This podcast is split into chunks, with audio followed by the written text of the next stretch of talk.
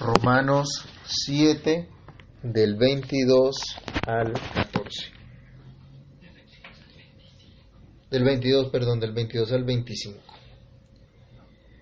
Porque según el hombre interior, me deleito en la ley de Dios, pero veo otra ley en mis miembros que se revela contra la ley de mi mente y que me lleva cautivo a la ley del pecado, que está en mis miembros.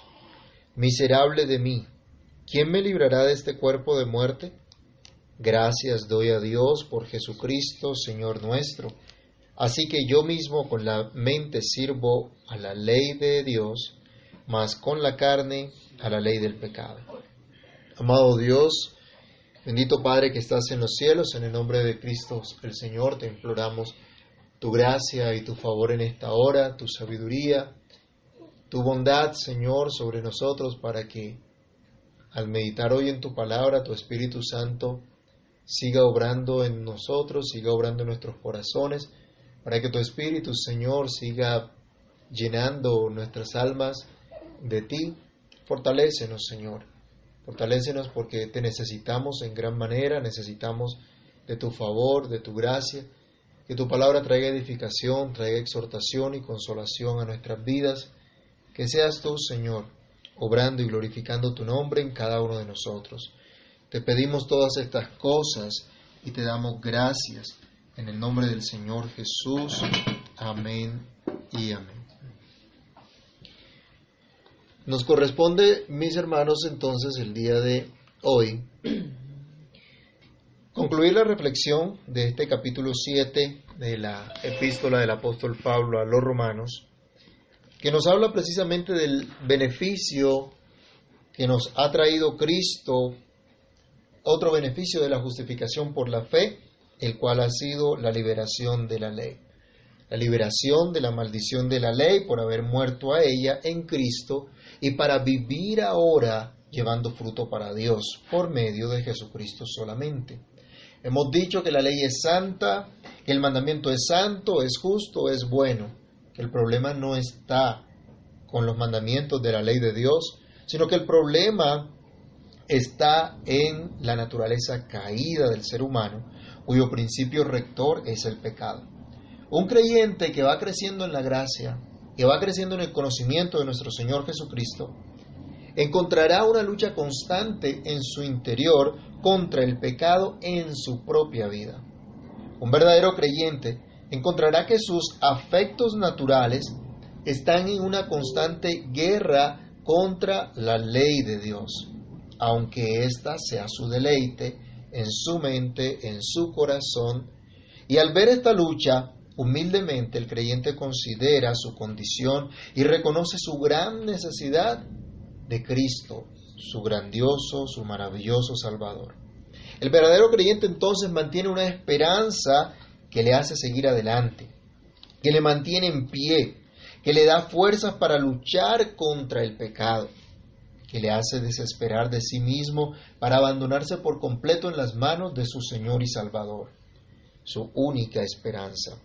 Así que al hablar de la lucha contra el pecado, ya en esta tercera oportunidad, podemos decir a la luz de este pasaje y concluyendo el capítulo 7 a los romanos, que esta es la lucha del verdadero creyente. Debemos considerar esto, la lucha contra el pecado es la lucha del verdadero creyente. Y hay que insistir en esto. El incrédulo no se lamenta por su pecado. El incrédulo no se duele por ofender a Dios, no se lamenta de querer hacer el bien que Dios demanda y terminar haciendo el mal que no quiere en su corazón. El incrédulo simplemente anda según las inclinaciones de su naturaleza caída, totalmente corrompida, sin deseo alguno de ajustar su vida a la verdad de Dios. El incrédulo no lucha contra el pecado. Solamente el creyente tiene una conciencia en su ser, en su corazón, del pecado que por naturaleza mora en él, como vimos en los versículos inmediatamente anteriores al pasaje que hoy nos corresponde. Solamente el verdadero creyente es consciente de esta lucha.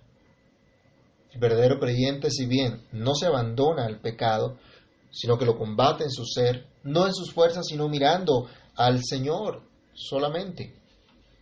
El creyente es el que lucha contra el pecado y puede y puede hacerlo en razón a la nueva naturaleza que ya tiene en Cristo, porque ya es una nueva criatura. La lucha del verdadero creyente que es nueva criatura, ya se nos ha dicho que con la muerte de Cristo y su resurrección estamos unidos para tener una vida nueva. Vamos a recordar rápidamente Romanos 6 del 4 al 6 y Romanos 7 del 5 al 6. Romanos 6 del 4 al 6 nos dice, porque somos sepultados juntamente con Él para muerte por el bautismo, a fin de que como Cristo resucitó de los muertos por la gloria del Padre, así también nosotros andemos en vida nueva. Porque si fuimos plantados juntamente con Él en la semejanza de su muerte, así también lo seremos en la de su resurrección, sabiendo esto, que nuestro viejo hombre fue crucificado juntamente con Él, para que el cuerpo del pecado sea destruido a fin de que no sirvamos más al pecado.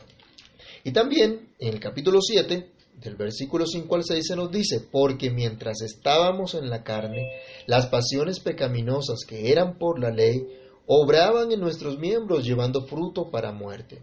Pero ahora estamos libres de la ley por haber muerto para aquella en que estábamos sujetos, de modo que sirvamos bajo el régimen nuevo del Espíritu y no bajo el régimen viejo de la letra. Así que el nuevo yo del creyente, su ser interior, ha sido renovado y es fortalecido para expresar un agradecimiento verdadero a Dios, viviendo cada día con el propósito de hacer la voluntad del Señor. Esto era lo que, por ejemplo, Pablo pedía para los hermanos que estaban en Éfeso. Vayamos a la epístola del apóstol Pablo a los Efesios en el capítulo 3, eh, versículo 16.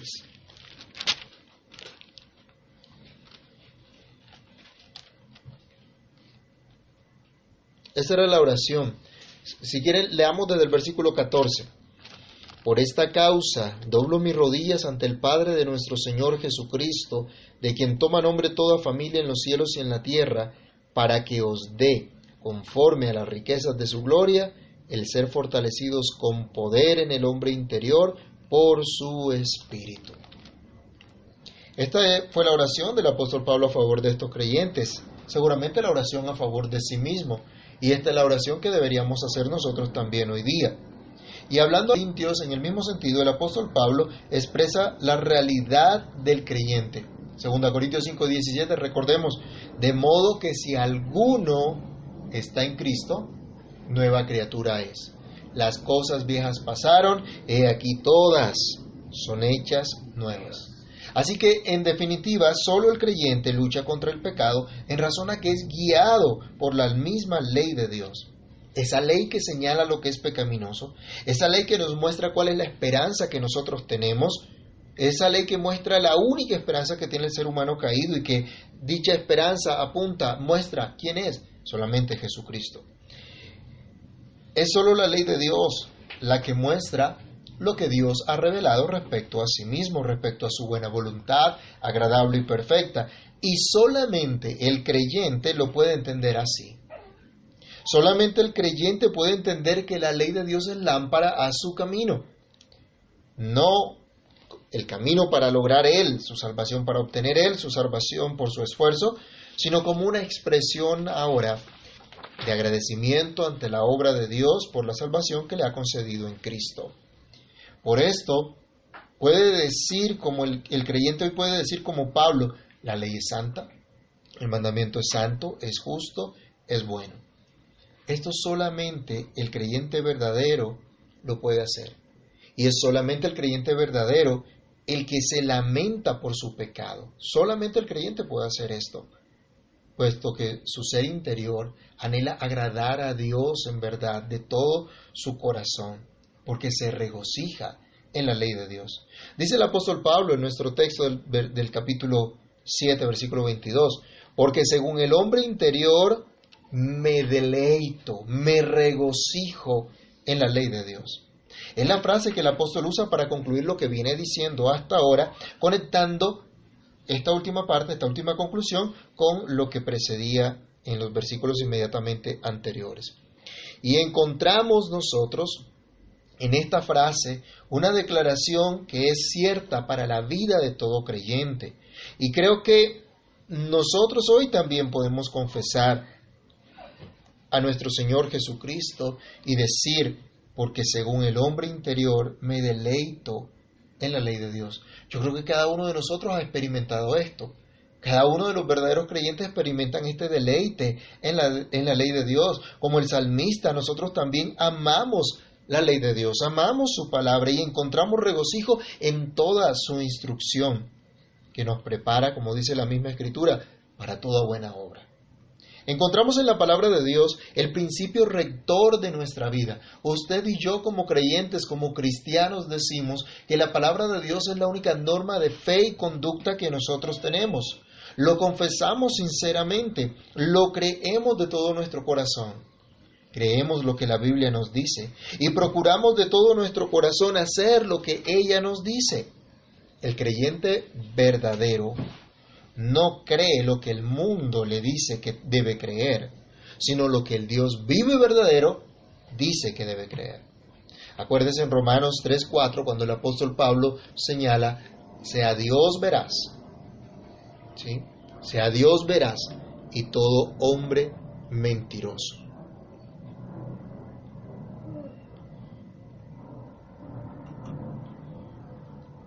Acá me decían que no había sonido, pero creo que ya se solucionó. ¿Sí? Entonces, Dios es el único verdadero y nosotros creemos lo que Dios dice. El creyente verdadero halla por completo su gozo en Dios. Y de principio a fin el rector de su vida es solamente el Señor. La pregunta para nosotros hoy es, ¿cuál es el principio rector de vida?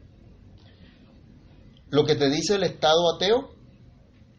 ¿Lo que te dice una filosofía pagana? ¿Lo que te dice una forma de ver la vida sin Dios?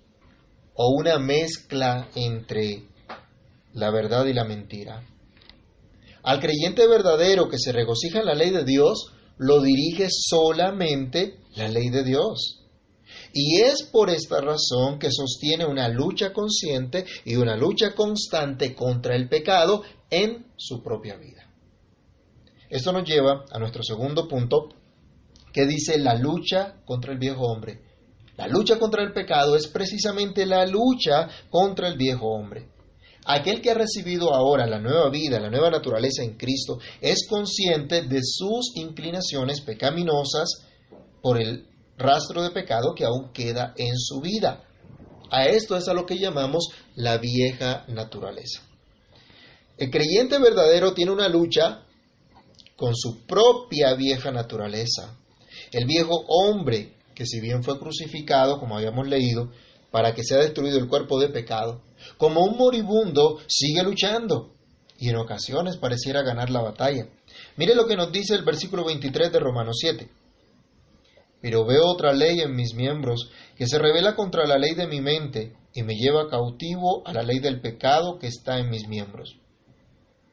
¿Qué decía Pablo? ¿Es lo que habitaba en su naturaleza? ¿Cuál era el huésped desagradable que se había alojado en su vida? Recordemos Romanos 7, 18 y 21. Yo sé que en mí, esto es, en mi carne, no mora el bien. Porque el querer el bien está en mí, pero no el hacerlo. Y el último versículo que estudiamos la semana pasada. Así que queriendo yo hacer el bien, hallo esta ley, que el mal está en mí. La lucha del verdadero creyente es contra su propio viejo hombre, que como Pablo decía a los Efesios, está viciado conforme a los deseos engañosos. La lucha del apóstol Pablo era contra sus afectos, contra sus pensamientos pecaminosos que no pueden ni quieren someterse a la ley de Dios y que de alguna forma han querido gobernar su vida. Y esto es lo que hemos experimentado cada uno de nosotros también. Y esto lo debemos entender cuán pecaminosa es nuestra naturaleza, como Pablo lo, menciona acá, el cuerpo de muerte, refiriéndose entonces a ese viejo hombre como esa vieja naturaleza, como ese cuerpo de muerte. La lucha entonces del verdadero creyente es contra su propia vieja naturaleza, vieja naturaleza que se revela contra el nuevo hombre. Dice él, pero veo otra ley en mis miembros que se revela contra la ley de mi mente y me lleva cautivo a la ley del pecado que está en mis miembros. El nuevo hombre se deleita en la ley de Dios, el viejo hombre no lo hace. El ser interior se deleita en la ley de Dios como su dirección de vida. La vieja naturaleza se rige bajo el principio de gobierno del pecado. El verdadero creyente entonces piensa de un modo distinto. Procura actuar en consecuencia, pero en su lucha contra el pecado encuentra que aún tiene una condición caída, que aún esta condición le inclina a hacer lo malo, lo cual se refleja en su forma de pensar, en su forma de actuar, lo cual expresa a través de los miembros de su cuerpo, de todo su cuerpo. Pero en esto realmente lo que se está enfatizando es toda la persona, lo que es la persona en sí. Yo no puedo decir es que mi mano pecó. Sea, pequé yo. ¿Y cómo utilicé mi cuerpo para el pecado? Pues utilicé los miembros de mi cuerpo para el pecado. El creyente entonces entiende que hay una lucha y con su vieja naturaleza que lo lleva a hacer lo malo, que lo lleva como un prisionero de la ley del pecado. Y digo como prisionero del pecado, porque el verdadero creyente ya fue libertado del pecado gracias al sacrificio de Cristo, en el sentido que ya el pecado no es el que reina, no es el que gobierna, no es el que domina la vida del creyente, aunque como tal el pecado no ha desaparecido y aún estamos luchando eh, contra él. Pablo nos está diciendo entonces que de manera natural hay una inclinación pecaminosa que se revela contra el nuevo principio rector de vida que ya fue implantado por Dios en nuestro corazón. Esto es lo que debemos entender cuando se nos dice la ley de mi mente. Y, esta inclinación eh, pecaminosa es lo que lleva prisionero al pecado, a la ley del pecado, al principio rector que guía la naturaleza pecaminosa que está en su cuerpo y que opera en sus miembros refiriéndose, como les había dicho, a todas las facultades del ser humano que se expresan obviamente a través de su cuerpo entero.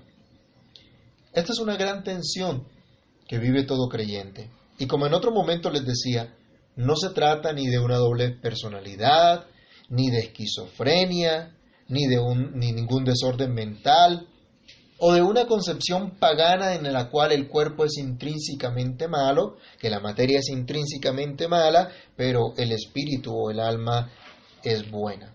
No, el apóstol Pablo no está hablando de estas cosas, porque es una sola persona y la misma persona de Pablo la que ha experimentado el nuevo nacimiento, pero que aún lucha contra su vieja naturaleza, cuyo principio rector no es precisamente la ley de Dios, sino la fuerza del pecado. Así podemos decir entonces que, que la lucha del verdadero creyente es una lucha contra su propia vieja naturaleza, que busca mantenerlo esclavo del pecado y que le hace una guerra constante a ese nuevo principio de vida que el creyente ha recibido, esto es, la ley de Dios. Y en tercer lugar, podemos ver que a la luz de esta condición de esta lucha solo hay una esperanza. En la lucha contra el pecado solo hay una esperanza. En esta lucha se debe considerar la realidad de la naturaleza caída y de la condición caída que aún tenemos. Y la debemos tomar en serio. No se debe tomar como cualquier cosa. No podemos abandonarnos al pecado. No podemos decir simplemente soy pecador. Y no importa que haga lo que haga, el Señor me salvó. Esa no es la actitud que toma el creyente. Tampoco puede simplemente ignorar que es un pecador. Y no, esas cosas a mí no me tocan, a mí no me tientan. Debemos considerar en serio que hay una lucha. De lo contrario, podemos perder nuestro norte y podemos estar desesperanzados. Pero en esta lucha contra el pecado también debemos estar conscientes que tenemos una sola esperanza. Y esta es la última reflexión. En el clima, en la conclusión que viene dando el apóstol, se nos dice en los versículos 24 y 25, Miserable de mí, ¿quién me librará de este cuerpo de muerte? Y él mismo responde, gracias doy a Dios por Jesucristo, Señor nuestro. Así que yo mismo con la mente sirvo a la ley de Dios, más con la carne la ley del pecado. Amados hermanos, la lucha contra el pecado es seria. Debemos asumirla con seriedad. No podemos claudicar, pero debemos entender que nuestra fuerza, en nuestra capacidad, jamás lograremos la victoria, jamás lograremos vencer. Hay uno, uno solo que es nuestra esperanza y ese es nuestro Señor y Salvador Jesucristo. La esperanza de toda la humanidad no se llama la vacuna contra el COVID-19.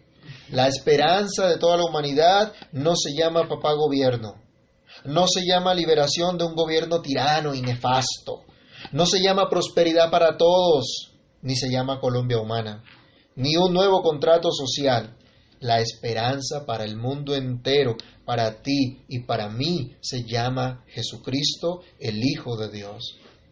Él es la única esperanza, hermanos, ante la miseria del ser humano. Pablo decía, soy un hombre miserable por naturaleza. Ese es mi estado. Y ese es el estado de todo ser humano. La humanidad entera está en bancarrota. La humanidad entera está en una condición miserable de la cual no puede escapar. Ningún Estado, ningún gobierno mundial podrá cambiar esta condición por más vacunas que inventen, por más leyes que impongan, por más mal llamada educación que den gratis. Nadie podrá borrar, nadie podrá quitar la culpa del pecado y su efecto en el ser humano. Nadie puede cambiar las inclinaciones pecaminosas, sino solamente nuestro Señor y Salvador Jesucristo, por su Espíritu morando en el creyente. El propio creyente, al ver su condición caída, se lamenta profundamente de su condición, se lamenta de tener aún en su corazón deseos malvados, aunque también desea profundamente agradar a Dios en todo lo que piensa, en todo lo que dice, en todo lo que hace. El verdadero creyente entiende la profundidad de la enseñanza de nuestro Señor Jesucristo. Recuerden ustedes la bienaventuranza, el sermón del monte, donde Cristo muestra al creyente su pobreza verdadera, su real necesidad de tener justicia según Dios, de tener esa misericordia y limpieza de corazón, de tener esa seguridad de la paz con Dios que le da fuerza para, si es necesario, padecer persecución por causa del Señor. Solo el creyente verdadero reconoce su condición de un miserable. No se trata de tener baja autoestima, no se trata de autoflagelarnos, se trata de ser realmente humildes delante de Dios, reconociendo lo que somos y venir solamente a Él diciendo, Dios, sé propicio a mí, pecador. Esta es la manera como podemos venir. No podemos ser arrogantes, no podemos ser orgullosos, no podemos decir simplemente el pecado a mí no me toca, o ya esto no es conmigo. Pablo se preguntaba, ¿quién me librará de este cuerpo de muerte? ¿Quién puede sacarme de esta condición? ¿Quién puede librarme de esta terrible situación? Y responde con gran regocijo respecto a su única esperanza. Y dice, gracias a Dios por Jesucristo, Señor nuestro. Él dice, gracias doy a Dios por Jesucristo, Señor nuestro, porque Jesucristo es el único que puede librarnos de este cuerpo de muerte. Es el único que con su sacrificio puede limpiarnos de toda maldad. Él es el único que nos da verdadera victoria contra el pecado para que sirvamos a Él libres del pecado y de toda clase de estorbo, de toda clase de tropiezos.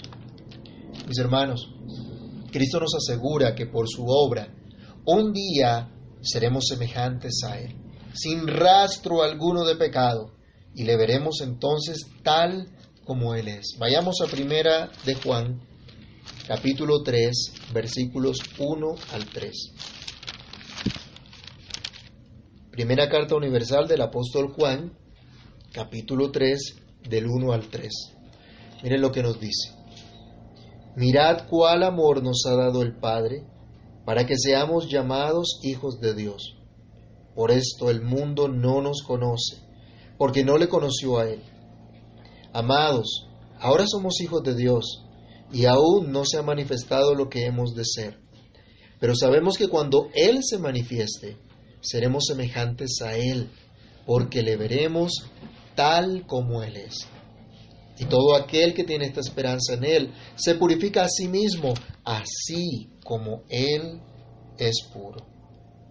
Por eso procuramos vivir para Dios, vivir para su gloria. Y sabemos que cuando Dios disponga que debemos partir de este mundo, tendremos una gran ganancia. Pablo decía ya en Filipenses 1.21, Filipenses 1.23, porque para mí el vivir es Cristo y el morir es ganancia. Estaba seguro, tenía su esperanza solamente en Cristo. Entonces, cuando el Señor nos llame, cuando el Señor nos lleve, cuando el Señor venga, ya no habrá lucha alguna contra el pecado. Como Pablo, cada creyente con júbilo debe dar gracias a Dios por su Señor, por su dueño, por su Salvador, nuestro Señor Jesucristo, quien Dios lo puso para librarlo, por, para librarnos completamente de nuestra condición caída. Mis hermanos, nosotros también hoy debemos dar gracias a Dios. Nosotros también hoy podemos regocijarnos en Dios por nuestro Señor, por nuestro Salvador Jesucristo. Es para nosotros esta gloriosa esperanza, aunque ahora sostengamos esta lucha. Así termina la frase del apóstol en el versículo 25 Así que yo mismo con la mente sirvo a la ley de Dios, mas con la carne a la ley del pecado. Ojo, Pablo no está dividido, como tampoco está dividido el creyente, ¿no? A veces decimos que tenemos una vida espiritual y una vida secular, no, tenemos una sola vida, no tenemos dos. Pero la lucha contra el pecado aquí ahora es real. Ya Cristo nos dio la victoria y Cristo nos ha dado una magnífica esperanza y cuando Cristo venga esta esperanza será consumada. Pero aquí y ahora hay una lucha.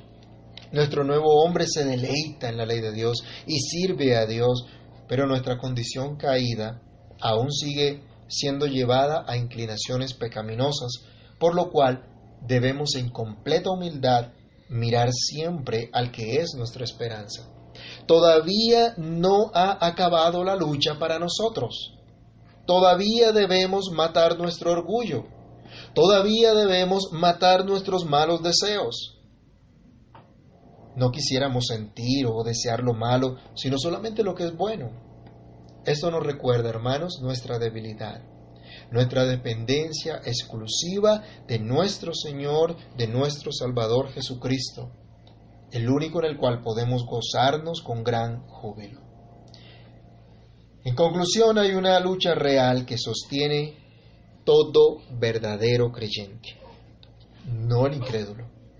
Hay una lucha en su interior entre la nueva naturaleza implantada en su corazón por la obra del Espíritu de Dios y su antiguo yo, su viejo hombre que se revela contra ese principio de vida señalado por la santa ley de Dios y que inclina al creyente mismo a lo que no agrada al Señor. Esta tensión entonces debe llevarnos a considerar humildemente nuestra condición, a considerar humildemente nuestra necesidad de Cristo y poder abrazar con fe la esperanza de la gloria de Dios, como venía diciendo Pablo en el capítulo 5. La esperanza de la salvación que ya el Señor nos ha entregado en Cristo nuestro Salvador, pero que será consumada el día que Él venga. Así que todo verdadero creyente, a pesar de su lucha constante contra el pecado, diga junto con Pablo, gracias doy a Dios por Jesucristo, Señor nuestro. Oremos. Amantísimo Padre que estás en los cielos, muchas gracias Señor. Hoy también decimos gracias Dios por Jesucristo, Señor nuestro. Hoy también reconocemos nuestra condición. Hoy también reconocemos que somos viles pecadores. Y que a pesar, Señor, de la fe que nos has concedido, a pesar de saber que somos libertados del pecado, aún, Señor, hay inclinaciones pecaminosas en nuestra vida. Aún, Señor, hay una lucha en nosotros, hay pecado que debemos matar en nuestra vida. Señor, te damos gracias porque solo Cristo nos puede librar de esta condición, de esta condición triste, oh Dios, de estar inclinados al mal, de tener aún deseos pecaminosos, de tener aún inclinaciones pecaminosas. Gracias Señor porque Cristo es nuestra única esperanza, es nuestro único Salvador, nuestro único Redentor. Gracias porque ya sabemos que estamos muertos al pecado, que estamos unidos a la muerte de Cristo y por eso ya no hay condenación para nosotros. Ayúdanos a ser humildes delante de ti, a reconocer nuestra condición, a reconocer que somos pecadores, a reconocer que te necesitamos, a reconocer, Señor, que aquel que comenzó la buena obra es fiel para perfeccionarla hasta el día de Jesucristo. Ayúdanos, Señor, a entender que llegará ese momento y anhelamos que sea pronto, Señor. Ese momento maravilloso en que ya no habrá más lucha contra el pecado. En que ya, Señor, no seguiremos ofendiendo tu nombre, sino que viviremos eternamente para tu gloria.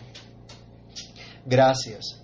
Gracias por la esperanza que nos ha traído Cristo, por la seguridad que ahora tenemos, por este beneficio glorioso de esta justificación por la fe. Gracias por nuestro único Salvador, por nuestro único Redentor, por nuestro único dueño. Gracias damos a ti, oh Señor, por nuestro Salvador y Señor Jesucristo. A ti la gloria y la honra, la magnificencia y el poder, ahora y siempre, en el nombre de Jesús. Amén.